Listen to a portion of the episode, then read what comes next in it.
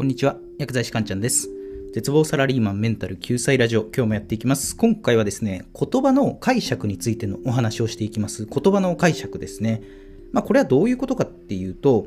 まあ、同じ言葉、まあ、またはね、同じ単語でも、その人によってね、解釈って異なる場合が結構あるよねってことなんですよ。まあ、人によって解釈が異なるって、まあ、つまりは、その言葉に対する解釈の仕方によって、まあ、その人がね、その分野にどれだけ精通してるかっていうのがね、意外と分かっちゃうんですよね。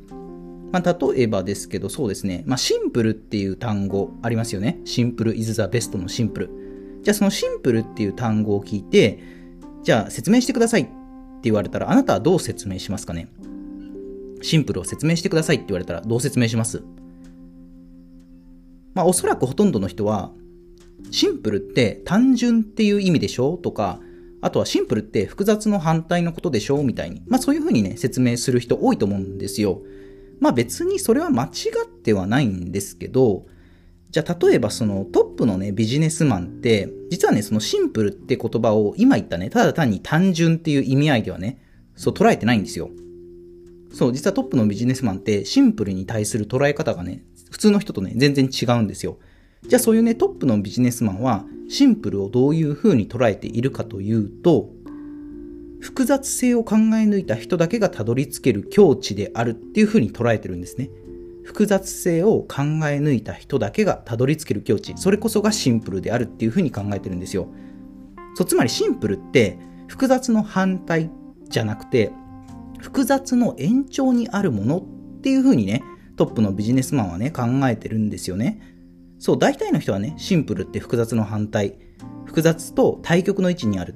って考えるところを複雑の延長っていう風に捉えるんですよね。これすごいですよね。まあ、ただね、複雑の延長だろうとね、複雑と対極だろうと、まあ物事を単純化するっていう意味では全く同じなんですけど、まあ、考え方のプロセスはね、全く異なってくるので、まあ、シンプルはね、複雑の反対って考えてる人と、まあ、シンプルは複雑の延長っって考えてる人とでは、まあ、当然ね、結果も変わってくるんですよね。で、同じ言葉でも、やっぱね、解釈が異なるだけで取り組む姿勢とかもね、変わってくるので、まあ、当然結果っていうのもね、えー変わってくるんですよね。で、そういう解釈を、まあ、自分の中でアップデートしていくことってとても大事だよねっていうことで、今回は解釈をアップデートすることの大切さっていうテーマでお話をしていきます。まあ、解釈をね、アップデートするって大事なんだなっていうふうに、まあ、今日のお話を聞いて思っていただければいいかなと思います。ということで、えー今日のテーマの結論ですね。解釈をアップデートすることの大切さということで、まあこれはね、解釈をやっぱ変えていかないと、変化させていかないと、そこで成長が止まるんですよね。そう、解釈を変化させていかないと成長が止まっちゃうんですよ、人間っていうのは。まあ日々時代っていうのは変化してるので、まあ、言葉の解釈っていうのもね、絶対それに伴って変わるはずなんですよ。でも言葉の解釈が変わっていかないと、まあ、つまりはね、時代に取り残されるみたいなことになるんですよね。まあ、自分も変化しているなら、まあ、言葉の解釈も自然と変わっていくはずなんですよね。例えばじゃあ、その貯金っていう言葉にどういったイメージを持ちますかね？貯金。お金を貯めるの貯金ですね。まあ、ほとんどの人は貯金っていうと、まあ、自分がね、一生懸命働いて、会社からもらったお給料を、まあ、コツコツ自分の通帳に貯めていくっていうことを、まあ、貯金だと考えると思うんですね。まあ、でも、これがお金持ちの人にとっての貯金はどうかっていうと、これね、意味が全然違ってくるんですよ。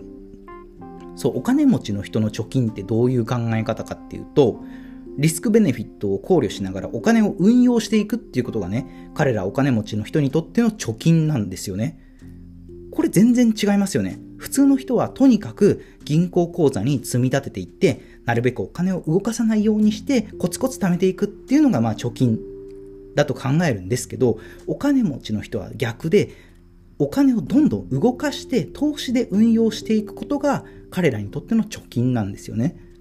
そう、つまりね、同じお金を貯めるっていう貯金でも、まあ、一般の人とお金持ちの人とでは、お金を貯めるプロセスっていうのがね、全く変わってくるんですよね。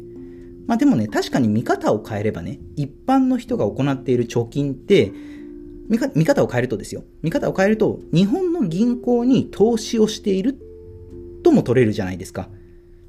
じゃあ、日本の銀行に投資をしてリターンはどれぐらいありますかっていうと、もう年利でもう0.01%とか、まあそれぐらいですよね。銀行にお金預けてても、まあ全然増えないわけですよね。じゃあそれっていい投資案件ですかっていうと、まあいい投資とは言えないですよね。まあ、ただ昔はね、銀行に預けても、まあ、年利確か6%とか7%とかあった時代もあったので、まあ、その時代にね、通帳にコツコツお金を貯めていくっていう行為は確かに理にかなってはいたんですけど、まあ、時代は変わって、今年利0.01%とか、まあ、それぐらいですよね。まあ、それでもね、銀行に投資をし続けるって、やっぱその貯金に対する解釈をアップデートできてないことと同じなんですよね。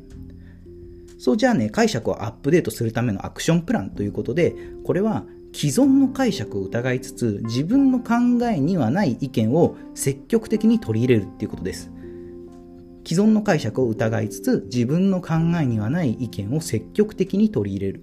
そのやっぱ人間って、他の人、他の人、他人のことは疑うんですけど、自分の考えに関しては一切疑う、疑わない生き物なんですよね。そう他人のことは疑うけど自分の考えは一切疑わない生き物。それが人間なんですよ。そうコツコツ働いて日本円を銀行にコツコツ貯めていくことが一番いいんだみたいなことを、まあ、一度でも思い込んでしまうとですねそこからなかなか抜け出せないんですよ、まあ、今は時代が変わって、まあ、銀行に投資するのはあまりいい選択ではないからじゃあ別のね、例えばじゃあ投資信託とかにかけてみようかな、みたいに、まあ、考えをね、切り替えられればいいんですけど、まあ、それがね、できないのがね、まあ、人間なんですよ。そうなので、考え方を根本から変えるようなことが起きない限りは、なかなかね、既存の解釈から抜け出すことってね、結構難しいんですよね。で、その解決策として、やっぱね、こう自分の考えにはない意見っていうのを積極的に取り入れるっていうことがね、大事になってくるんですよね。で例えば、じゃあ、えっ、ー、と、堀江門こと、堀江貴文さんいますよね。えっ、ー、と、堀江門こと堀江貴文さんは、ツイッターで、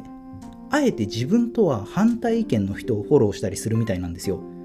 これすごいですよね。普通ツイッターって自分と同じ意見の人同士で集まって、まあ、仲良く楽しくみたいなのが、まあ、一般的な使い方じゃないですか。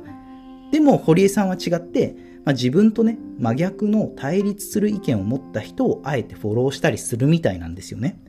まあ、これなかなかできることではないんですけど、まあ、そうやってね、自分の考えにはない意見を積極的に取り入れることで、まあ、常にね、まあ、ご自身の解釈をアップデートされているのかなっていうふうにま思うんですよね。そうなので皆さんも、まあ、最初はね、抵抗あるかもしれないですけど、自分と全く違う意見っていうのをね、あえて積極的に取り入れていくことで、まあ、解釈がアップデートされて、まあ、時代にうまく適応できるんじゃないかっていう、今日はそういうお話でした。では最後まとめですね。今日は解釈をアップデートすることの大切さというテーマでお話をしてきました。まあ、解釈を変化させていかないと、そこで成長が止まってしまいますよってことですね。まあ、日々時代っていうのは変化しているので、言葉の解釈もまあ当然ね、常に変わるはずですよっていうお話をしました。じゃあ解釈をアップデートするための具体的なアクションプランは、既存の解釈を疑いながら、自分の考えにはない意見を積極的に取り入れていきましょうっていうことですね。では今回の内容は以上になります。いかがだったでしょうか？また次回もお会いしましょう。さよなら。